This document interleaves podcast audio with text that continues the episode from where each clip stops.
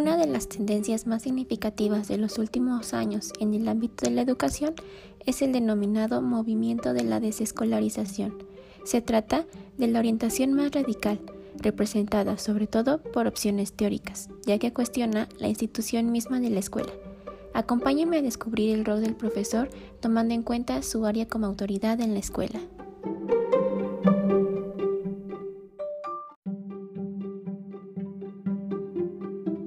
¿Cuál es el papel que tiene el profesor en el sistema educativo?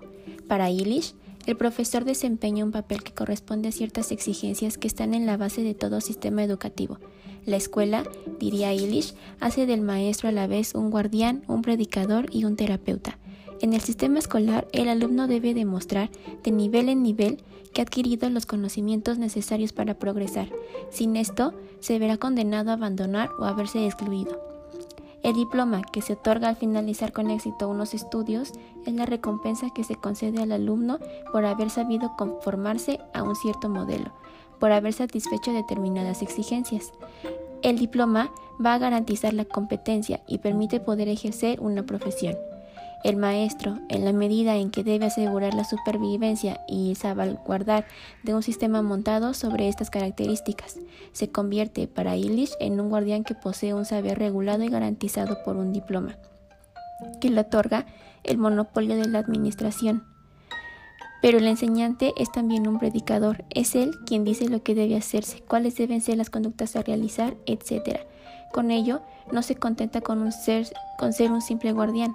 Incluso si el maestro parece dejar expresarse libremente a sus alumnos, en realidad él selecciona los elementos razonables y útiles, los que le son precisos para retener y proseguir sus estudios.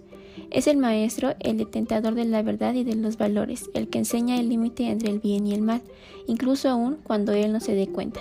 Es de esta forma como se le considera. Por último, el maestro también es un terapeuta. Se cree autorizado a examinar y a conocer la, vida personal de cada uno.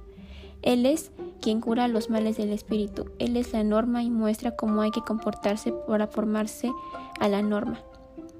Es paradójico, escribiría Illich, querer pretender que una sociedad liberal pueda fundarse sobre el sistema escolar que hoy conocemos. En las relaciones maestro-alumnos no se respeta ninguna de las garantías de la libertad individual. El maestro permite a la escuela perpetuarse conservando su aspecto coercitivo, en efecto.